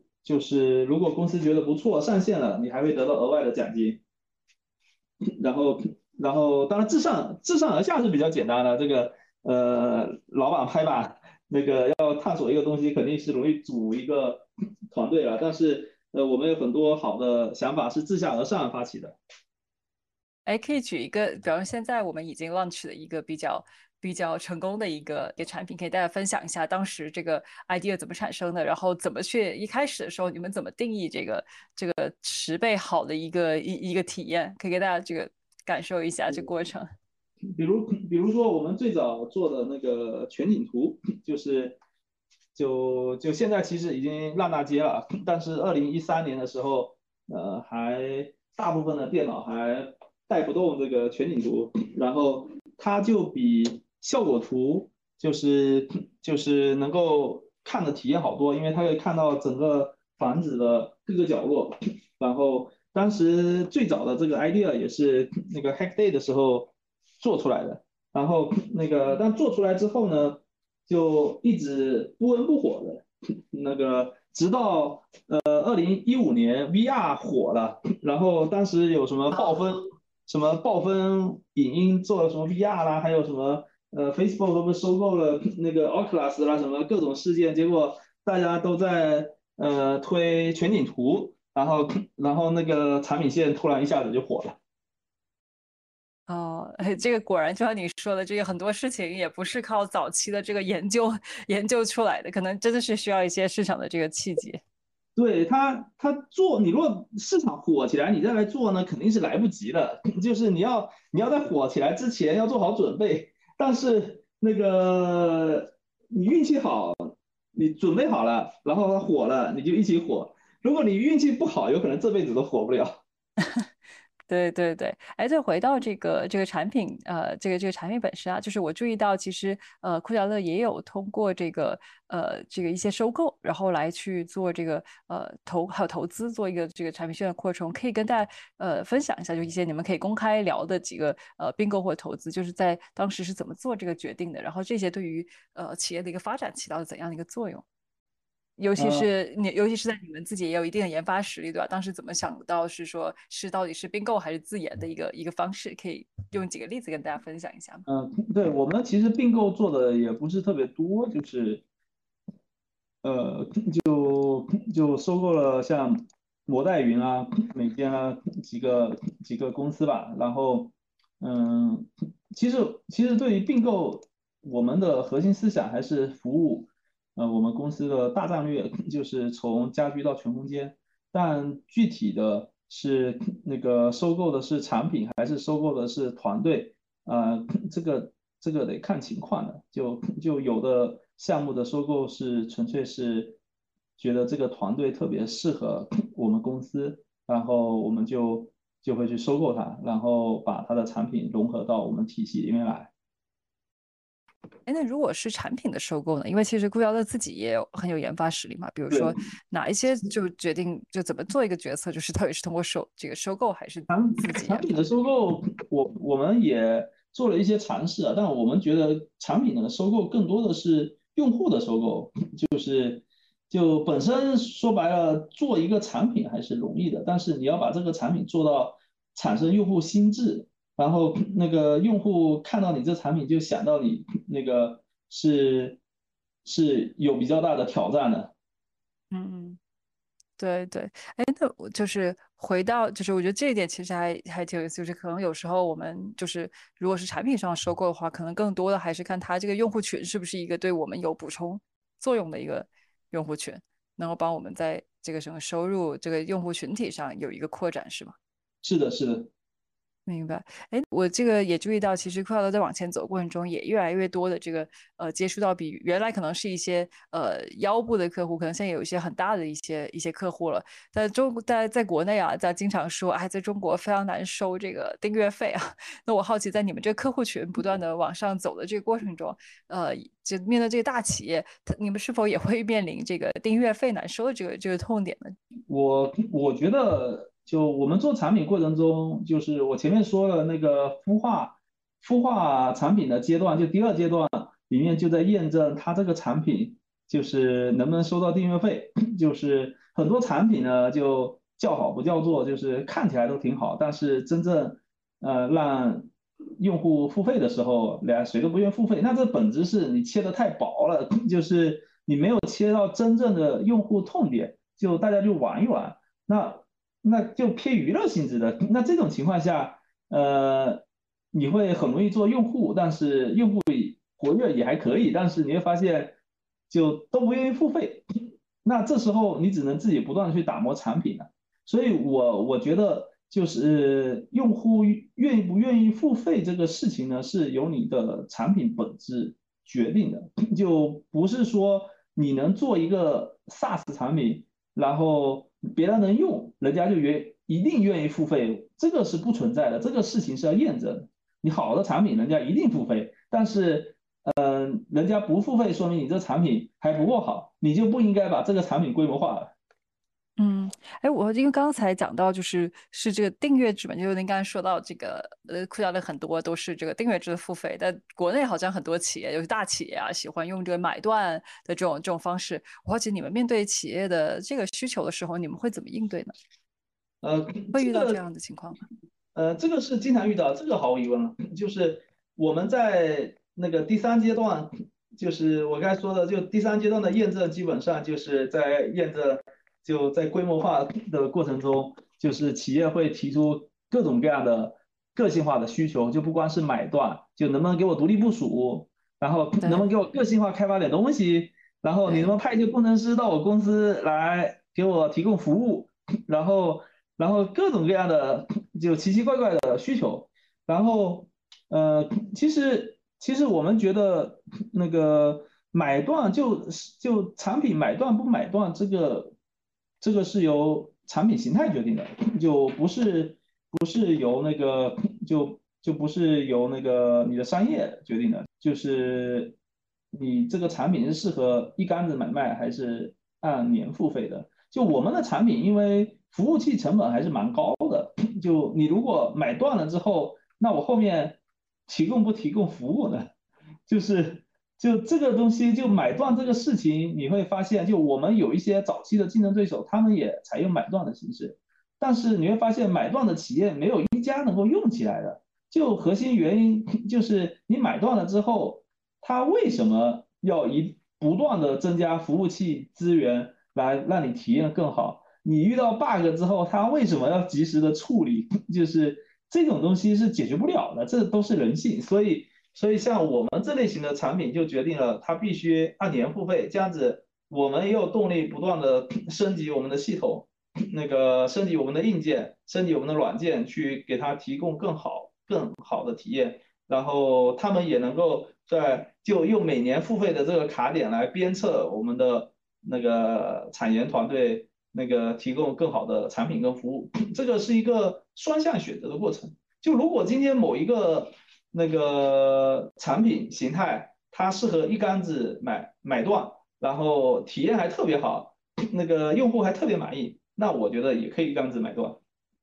嗯嗯，我觉得这个这个其实挺挺关键。就很多时候我们只是纯粹在就着 pricing，就只是就着这个定价模式在跟客户讨论定价模式，其实背后还是还原到。这个产品的价值是如何提供的？这一点还是非常有启发。哎，这个还有就是，其实我们刚才讲到了很多这个产品啊，其实都是呃大家非常能看得见、摸得着的这些商业的这个产品。那其实我我们也注意到，酷聊乐还是经常会在一些顶会上发表一些这个呃研究成果。可可能我其实有很多研究成果，就是未必是一些这个马短期内马上能够用到这个这个产品里边的。我好奇就是你们是怎么看待这研究方面的这个这个投入？那哪你们怎么衡量你们在研究方投入上的这个这个 ROI？哪一些研究对于你们的产品可能有一些比较大的一些影响？对，就是我们现在看起来，就就我们公司很早，二零一五年就成立了那个 Research Lab，然后嗯，然后我们发现，就从 Research Lab 就出来的产就出来的技术，要真正用在产品上，最短都是三年以上的时间。所以，所以本身是一个周期比较漫长，但是，呃，从长期来看，那个它主要是两个作用了，一是它确实很大程度上增强了公司的产品的竞争力，这个是毫无疑问的。就包括我们当时做的什么自动设计功能啊，自动的 CAD 图识别功能啊什么的，都是从我们的 Research Lab 里面那个出来的，那个效果也非常好。然后，但这个东西都是做了四五年之后才慢慢的。就是变成熟，然后呃，另外另外还有一方面是呃，我们也通过做 research，然后也有很多优秀的学生过来实习啦，一起发论文啊什么，也也吸引到了很多呃非常优秀的人才加入我们公司的团队吧。所以所以它主要是这两方面的价值。Research Lab 在公司那么早期就开始做，而那个时候其实这个公司还这个阶段还很早期，当时内部有过或者你们投资人有没有过这个争议啊？就是啊，公司现在还得要省点钱做这一些，对吧？先把我们的这个存亡问题这个解决了，怎么当时就想到要要做这些比较前沿的一些研究呢？呃，投资人肯定是有质疑的，呃，当然他们也不会管到那么细啊。然后呃。我们平常也这就 research 部分的内容也在董事会里面沟通也比较少，然后那个，因为我们的团队在就我们在做的一条这这这个业务是呃就不是那种 copy to China 的产品，是等于说是一个新的替代化，就是用互联网产品去替代那个传统软件产品的，所以它是一个。从零到一的过程，所以它不像很多这种 copy to China 的产品直接模仿就行了。就我们得做很多探索的工作，然后我们在创业的时候确实发现了很多技术问题解决不了，就是需要不断的研究跟摸索。所以我们当时就想成立，就是就招一些 PAD 专门来解决这些问题，所以就。就开始这个这种 research lab 的探索。我我想请教一个问题，讲到了这个 research 和一些前沿的技术嘛？那呃，我知道最近大家其实也挺关心这个 AIGC 或 AI 的这个生成的。我不知道就是我们 research lab 里面最近有没有讨论到这个话题，以及我们有没有开始在看看在家装行业或者是这个大家装大家居的这个领域内的话，会有没有？呃，这个比较好的一个应用，或者是相，就是这样的一些产品开始出来。呃，那个我们实际上 AIGC 这个领域一直是很关注的。那个就就包括最近很火的那个那个 Stable Diffusion，然后那个什么达利什么的，我们其实一年前就就在这个这方面这方面在。探索了，然后呃，我们我们在就是我们在我们的就是室内的自动设计方面，实际上呃做 AIGC 已经做了挺长时间了，就就现在嗯设计师跟业主他实际上已经都可以享受到就是我们的 AI 直接给他做设计的这种服务了，就是嗯。然后，当然它的形态跟呃目前比较火的这个呃 Stable Diffusion 这个形态是有点区别的。然后像 Stable Diffusion 这些二 D 的这种 AIGC，我们内部也有一个 Research Group，呃，在研究，目前还在局部的试点跟探索。是的，是的，因为很多现在我们看到都是二 D 嘛。但是其实酷家乐做的很多的这个，呃，不管是全景图，这里面很多都需要三 D 的东西，是不是？这里面还有一些技术也需要去攻克的。现在来看，对，就是就是像现在最新的那个那个就是 diffusion 模型，在 3D 里面目前用的还不太好，但是像它用到的那个对抗网络那个 GAN，就是在那在 3D 里面用的已经不错了。哦，明白。那我们也也也在不久的将来，可能能看到更多的这样的一些元素会出现在这个呃设计师或者是用户的这个产品里面的。那肯定啊，我们现在其实已经做了有一阵子了，就但是它是潜移默化的在推进的，就就就你不会说一下子 能够看到那个非常大的。产品形态的变化，但是，嗯嗯，它这种 research 出来会不断的用在我们的产品里面。嗯，明白。觉得就是它要能够用到这个真正比较大规模的去去去使用，你觉得它现在还需要攻克的一些核心难点在哪？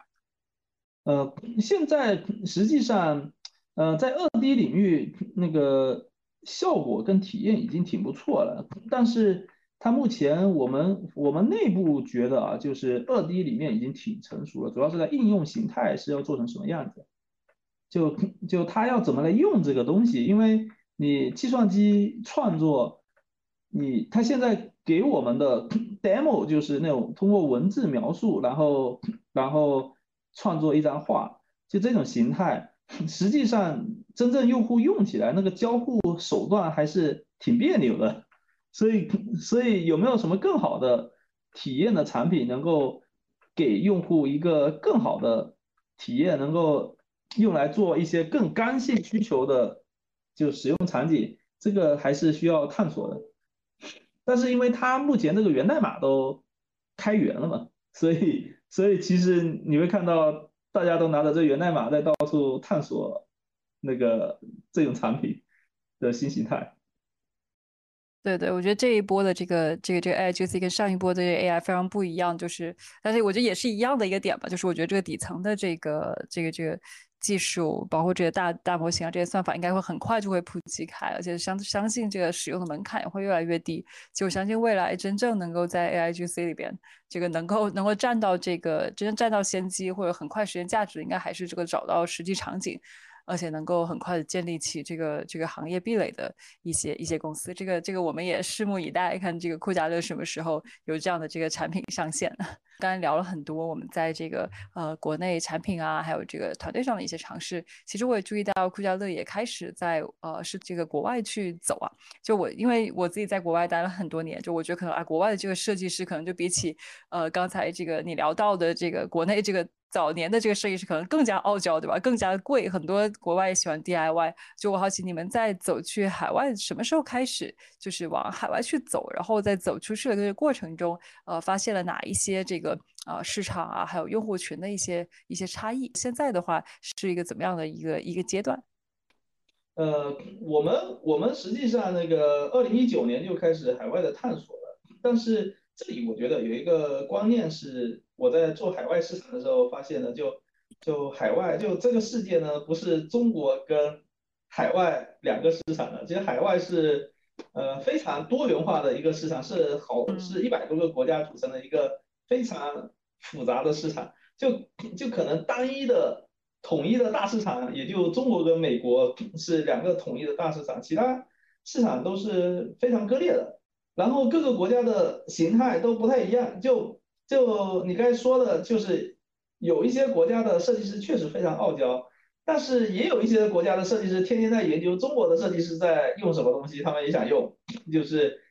就也有，所以所以我们其实一开始也犯过错误，我们一开始把那个海外当成一个事业部在做，后面发现这个是完全错误的观念，其实海外是，呃，就是你甚至每一个国家。都是一个独立的事业部，你都要区别的对待。那，所以现在我们是已经在哪一些国家取得了比较好的这个业业绩？哪一些觉得是接下来我们会发展的一个重点呢？就我们主要目前主要拓展是北美跟东南亚，就就这个是我们目前的重点。然后在北美跟东南亚，我们也是有产品跟市场的重点在做的。就北美，因为那边大家住 house 居多，然后那个整个发展比较成熟了，所以大家还是以就是老房子里面添置家具为主。然后呃，东南亚呢，就是有点像中国，就除了新加坡啊，其他国家有点像中国之前的样子，所以开发还是非常迅猛的。所以所以都在嗯，就都在学习中国，所以这。这这两个市场的形态是很不一样的。你那个问题我觉得特别有意思啊，就是你讲到有一部分的国家其实是有点像时光机嘛，就是是当年的中国，所以的话它会 follow 我们呃 know how 啊，还有一些使用习惯。那么有些国家可能是说，哎，它会比较傲娇。那我们有这个呃优先的这个次序吗？在选择上会觉得，那我们出去是不是先选择前者会是一个比较好的一个延展，然后再高端一点的这个市场，还是说对我们来说我们是同步在走的？呃，我们主要是两条线，一条线是北美，一条线是东南亚。就是北美还是走高端的路线，然后东南亚还是走这个 copy from China 的路线。哦，所以就我们是并行的，在这么去拓展海外市场的。对，对，嗯嗯。因为就像你说，酷家乐从一九年开始做，也做了几年的尝试了。如果说要呃给回顾一下那段历程，给大家一些这个呃建议的话，你会觉得有哪一些？呃，learning 哪一些这个这个教训，或者哪一些这个好的这个你们的这个工作的这个方式是可以跟大家去呃分享的？呃，其实按照就如果回过头来做国际化的话，那个因为我们当时运气比较差，我们当时一九年开始做国际化，正正是好正在东南亚跟美国是好办公室，结果来了疫情，啊，所以所以也是比较曲折。然后我我觉得那个认知 认知上的变化还挺大的。一开始我们觉得就中国是一个市场，海外是另外一个市场。然后就像我前面说的，但实际上我现在发现海外它不是一个市场，是很多个市场，所以一定要去调研清楚之后，从一个小的市场开始做深做透。就 SaaS 它本身是一个内卷型产品，就是你得有其就即使你是呃降本增效也好，你是帮他呃获客也好，就是就有人用了，其他人才会用。所以你一个成功的 SaaS 一定要在市场覆盖，就市场占有率超过百分之四十，你才能谈得上成功。所以一定要在呃局部市场那个打穿打透，然后再那个再把再再去开启下一个战场。就我们我们一开始呢，就是呃发展比较快的时候，确实就心比较大，就直接北美设了一个办公室，新加坡设了一个办公室就开搞了。当然，这个进展也不错了，就是没想到后面来了疫情，这个有点始料未及。嗯嗯，尤其是现在整个这个经济环境很大变化情况下，这个做好做好这个规划，做好当地市场这个研究，的确我觉得是 是更需要去好好的这个这个计划的一个事情。接下来我们刚才这个，我们可以现在换一个角度，呃，管理的这个角度聊聊，因为因为其实几位呃这个创始人，包括小黄总，也是从这个呃技术人转化为转转变为这个产品，呃，转化这个这个创业者和管理者。我好奇在整个公司这样快速发展的一个过程中，呃，您的这个转变的这个过程啊，就是有哪几个有哪几个阶段是你印象比较比较深刻的嘛？从最早几十个人的就。就最早是印象最深几个人的时候，那就是我们几个合伙人带着大家一起干嘛。然后，然后到几十个人的时候，就是反正也没有什么管理了，反正我们就带着，就每个人带着一个队伍，指挥着 指挥着做，配合好。反正那个本身我们三个都是研发嘛，所以带着大家一起做就可以了。然后到到那个上百个人之后，我们发现。就管理起来就比较复杂了，里面 就会有层级，有组织结构，然后里面就会那个出现业务线，然后到底是职能线优先还是业务线优先，就就就会有各种的争论，然后嗯，然后在一百多人的时候，这就这种矛盾就慢慢凸显了，然后到过千人之后，就就开始。呃，这个矛盾就 非常剧烈了，然后就开始找了咨询公司啊什么的，开始做组织的优化啊、组织的调整啊、那个经营体系的变革啊等等的，就就主要是这几个环节吧。你觉得你自己对于你自己个人来说，有过有印象比较深刻的、比较有挑战的这个时刻吗？嗯，我觉得管理的感受呢，是一个。就不像做业务有那么那么清晰的一个就是时间点反馈，就是它它等于说有点像潜移默化的，就就比如说随着人变多，你会发现就是找你要协调的事情会越来越多越来越多，然后会发现扛不住了就要做组织组织架构的调整体系的调整，嗯，是一个呃就是我我感觉是一个渐进变化的过程。然后我自己感受比较深的，还是过百人的时候，过千人的时候，那个变化是比较，就是是比较明显的。就公司过百人的时候，给我的感觉是，慢慢的有些人名字叫不出来了，也不认识这人是谁，也不知道他干嘛了。就公司过千人的时候，会渐渐发现公司里有些项目组我都不知道是在干嘛了。嗯，这里想。哎，这里想问一下，就是那我知道刚开始我们三个合伙人其实是背景比较相似嘛。那在比如说过百啊、过千啊或这样的过程当中，呃，三个人的这种职能啊，然后会有发生一些转变，然后大家会有呃逐渐清晰的分工吗？呃，这个实际上我们一直在调整。就最早最早我们三个都是做技术的，后面就变为就我们合伙人一个做就我做算法，然后我们 CTO 做呃工程，然后我们那个 CEO 做产品，然后然后到后面就变成呃一个做 To B，一个做 To C，然后一个管架构，就就这么变下去，然后呃然后偶尔轮岗一下，就就是这么。调整来调整去，就现在就变成我管那个中早期的项目，然后合伙人管那个成熟的项目，就就中早期的业务线他把那个成熟的业务线，就这么区分了。明白，像这样的机制是，就是我们你也是这种逐渐潜移默化的一种改变呢，还是说，呃，比如说也接受一些咨询公司的一些建议啊，然后我们开始有这种不断的这种分工和轮岗。呃，有找过咨询公司，然后也有呃，根据我们公司战略业务的需要，就是像像我们就是之前，呃，比如说我们一开始从 to C 转到 to B 的时候，就基本上就是我带着那个团队去做 to B 了，然后呃，合伙人就 CEO 就留下来就守 to C 的市场。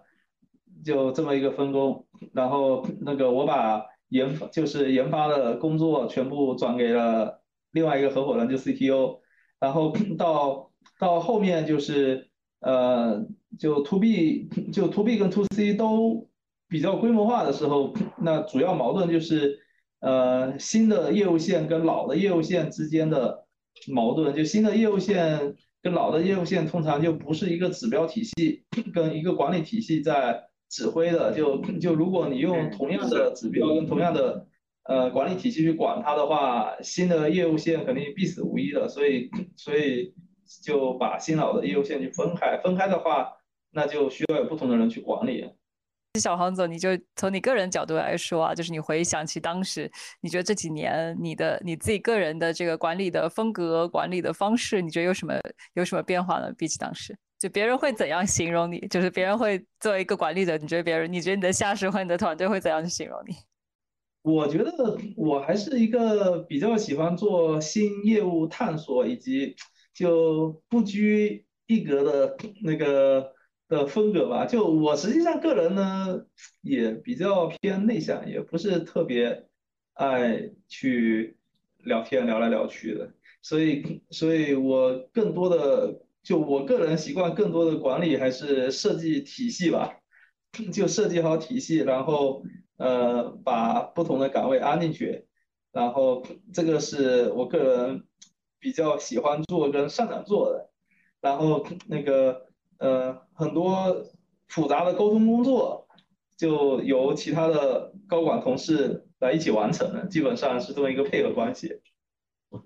所以，我们今天让这个内向的小黄总跟我们聊了这个 两个多小时，是非常不容易的。这非常感谢这个这您的这个分享。我最后再问一个关于这个管理的这个问题啊，就是我觉得到了这个阶段，因为我自己也经历过这个创业公司的成长啊，就是大家做，我觉得这个文文化这个事情，呃，应该是大家一开始觉得最虚，但后来会发现影响非常大的。就是吴浩景，你会怎么去形容酷家乐的文化呢？就是打造这样的文化，嗯，在这个过程中，你觉得有什么呃？你们自己会有哪一些比较特别的这个实践可以跟大家分享吗？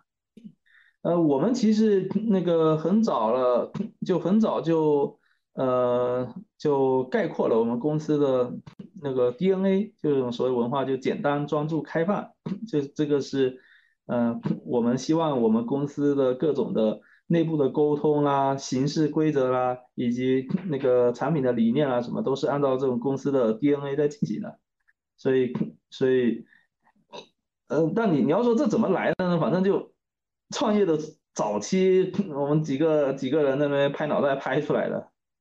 然后后面觉得。后面有过变化吗？没有，后面的过一直没改过。那在这个就是，那你觉得就是在团队不断成长过程中，包括你们的业务也越来越复杂嘛？就有什么？就是你觉得在。维持这样的文化的这个这个过程中有过什么挑战吗？就是你们会会做哪一些呃可以一些机制啊，就呃或者说一些安排来去维系这样的一种文化吗？我我觉得文化基本上是一个那个呃由内而外的，就是首先首先你创始人跟你的就是主管，你是得那个认可，而且你日常的行为也是，就是也是按照这个体系在运作的，所以所以这样子其他同事才会就是就就才会依照跟你就才会依照这个文化跟你进行沟通嘛。当然当然我们的过程中也就是招了很多的。就是其他公司来的高管，就是也会有一些文化上的冲击，然后当然我们我们也在嗯组织各种的团建啦，以及宣导啦等等的，然后进行就是文化的同化吧。就我们自己内内部还是非常认可我们。公司设立就一开始设立的企业文化，所以，嗯，这这么多年也没改过。我相信在企业不断发展的过程中，又有这个销售，又有各种不同的公司，有这个并购，我相信要维系这样的一个文化，应该还是要做很多这个，就像您说的，要做一些刻意的这个这个努力。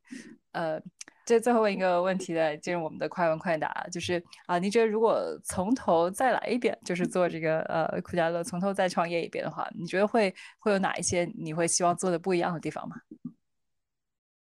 呃，我觉得可能希望更专注一点吧。但是我觉得我们在创业过程中呢，那个呃发展不算快，但是也没有犯过什么非常致命的错误。所以如果能再来一遍的话，我肯定能够让公司的增长就发展节奏更快一点。但是估计方向吧，还是这个方向。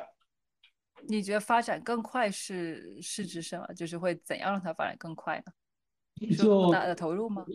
就有一些错误的方向嘛，就可以避免。然后有一些呃不该有的尝试或者那个重复性的工作就可以不用做。就这样子，整体的发展速度就会比呃现在的情况快很多。但是这种东西怎么说呢？都是马后炮啊。就是你自己在那个场景里面是，就像我前面说的，我发现就是都是正常人，所以。那个犯错是难免的，你只能把错误的成本降低，你很难避免错误。对对，的确是。是的，是的。我们进入快问快答吧。张继也是很精彩的问题，然后我们希望小黄总第一个出现在你脑子里的念头你就说出来，然后这个有几个有意思的问题。好嘞，那那我们开始。好，这个如果一位早期的这个 SaaS 创业者，请你推荐一本书，你会推荐什么？为什么？呃，我会推荐那个《黑客增长》那本书。为什么？增长黑客，因为因为我觉得就是虽然那本主要还是讲 to C 的，但是我觉得这本书就每次到我们就是就找不到头绪的时候，呃，这本书是就这本书里面的方法论还是对对我们的探索起到了至关重要的指导作用吧。在以后这个 to B to C 的这个这个界限会越来越模糊，非常棒。呃，第二个问题，呃，如等你压力大的时候，你会用什么方式来解压呢？嗯，会找一个好餐厅吃饭。有什么最近有发现什么推荐的餐厅吗？我们带个货。没有，我我喜欢找没吃过的。好了。呃，第三个问题，呃，如果现在的你啊，去遇到当时刚刚开始创业自己，你想要跟他说什么？嗯，呃，我我觉得就就做决策还是要果断一些，不要犹豫。挺好的，嗯，当年呃，比起当年的竞争对手，其实我们呃已经做到了市场第一的位置。那么，你觉得最做的最重要的、最对的一件事情是什么？专注吧，就我们的很多竞争对手都是因为在还没超过我们之前就把战线拉得很长，结果挂了。嗯，非常好。然后，嗯，十年之后，你希望酷家乐是怎么样的一家公司？呃，我希望酷家乐是 就是一个就是就纯就设计平台，就是一个更更就是就领域更广的。就是云端的设计平台，就不再是大家居行业的。就虽然现在我们已经做了很多非大家居行业以外的市场，但是现在占比可能还没有到超过百分之五十。就我们希望十年后大家居只是我们的一个事业部。我们也很期待。呃，那最后一个问题吧，当下寒冬啊，对很多早期公司也有挺多挑战的。如果给他们呃两个最重要的建议，第一个建议肯定是活下去了，因为没活下去，其他一切都是空谈。然后那个第二个建议是好好珍惜这段就是资本寒冬有外界压力的时候，因为很多公司内部改革遇到深水区的时候。如果没有外部压力的话，是推动不下去的。所以，所以利用这这个时期做很多呃很大阻力的改革是最佳的时期。哦，非常非常务实的这个建议。好，我们这个快问快答的环节就结束了。我们聊了。两个多小时，非常感谢小黄总今天的这个时间，我觉得我们聊得非常充分，从早期的回顾，然后一直到未来的这个展望，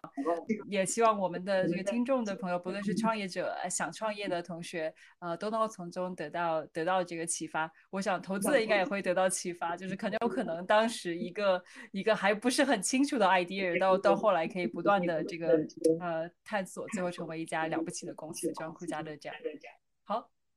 好。的，以上就是本次访谈的全部内容。哎，虽然小黄总刚才说到了自己比较内敛，但是我还是非常开诚布公、刚干货满满的跟我们聊了差不多超过两个小时了。啊，我印象最深刻的其实是他讲到这个呃股灾的时候，或者是说宏观环境也比较严峻的时候，那么他们这个呃虽然看是一个被动的尝试去收费，收到了很好的效果以及正反馈啊，那。其实看似是一种倒逼吧，但我觉得也说明了，其实它这个企业服务市场，一个是真的需要耐心，然后沉下心来做产品；第二个是说你真的效果达到了。为十倍的提升，那真的就会有用户愿意买单的，而且是就像他说的，刷爆了 POS 机这样的方式去付费。那呃，那最后小黄总也说，就是在相似的现在这样以及宏观环境也是经历很多变化和挑战的时刻呢，呃，他觉得挑战也是一个机会吧。我觉得这确确实实是一个很好的一个一个建议。那因为在这个时候真的是大浪淘沙，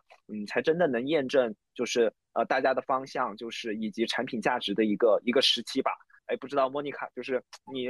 你聊完下来之后，有有哪些点是印象非常深刻的？对，我觉得有可能是因为我自己经历过这个创业公司，然后也经过投资人，我觉得印象比较深刻的有几点啊。就第一个就是这个几个技术人对家装行业几乎没有了解，就一开始的这个从零到一的这个探索过程，其实给我挺大的这个启发。我前前段时间正好还听到这个 Cloudflare 的一个。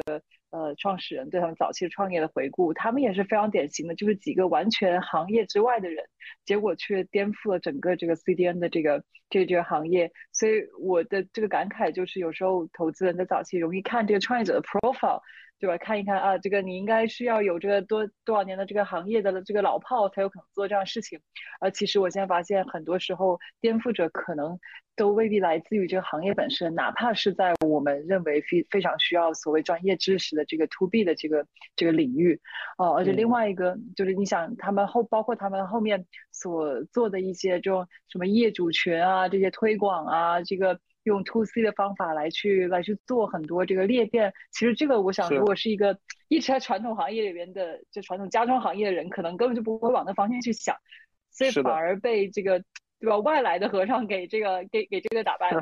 啊！这个对对对对对对。然后第二个，我觉得第二个感受就是因为我们经常在聊这个 PLG 嘛，然后。那之前我们也聊过好几期，而其实你看他们在做的时候，其实并没有刻意的说 我这个是一个 PLG，只是觉得这个 To B 卖不动了，然后我这个呢还是转向我们比较比较容易这个听那时候聊的比较多的这个 To C，因为那个时候可能还是移动互联网的这个时候，呃，我觉得这几年的这个执政实践下来，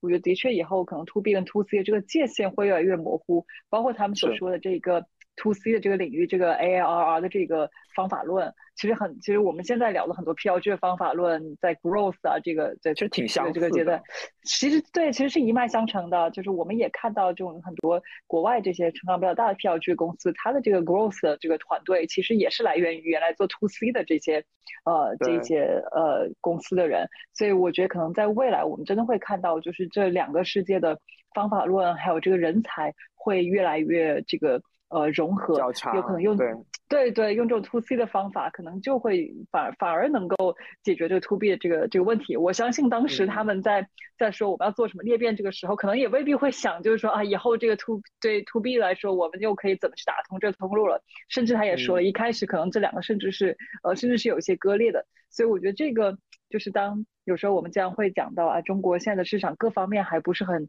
呃成熟的时候。我觉得可能呃，如果你有了一个有价值的一个一个产品，有了一个开放的一个心态，我觉得相信还是可以把一些这种我们看起来好像所谓很洋气的一些理论，是可以这个真正在中国这个市场也做的非常的这个成功的，嗯，然后。最后再不得不感慨一下，我觉得早期投资真的是一个非常难的事情，对吧？你看早期的时候，这几个创怎么看怎么都不像一个能够这个颠覆家居行业的这个创业者。我觉得如果说是一个 to B 的这个思路的话，可能很快就会把他们 pass 了。这个 go to market 也没有想清楚，对吧？我觉得甚至投资人刚开始也不太相信。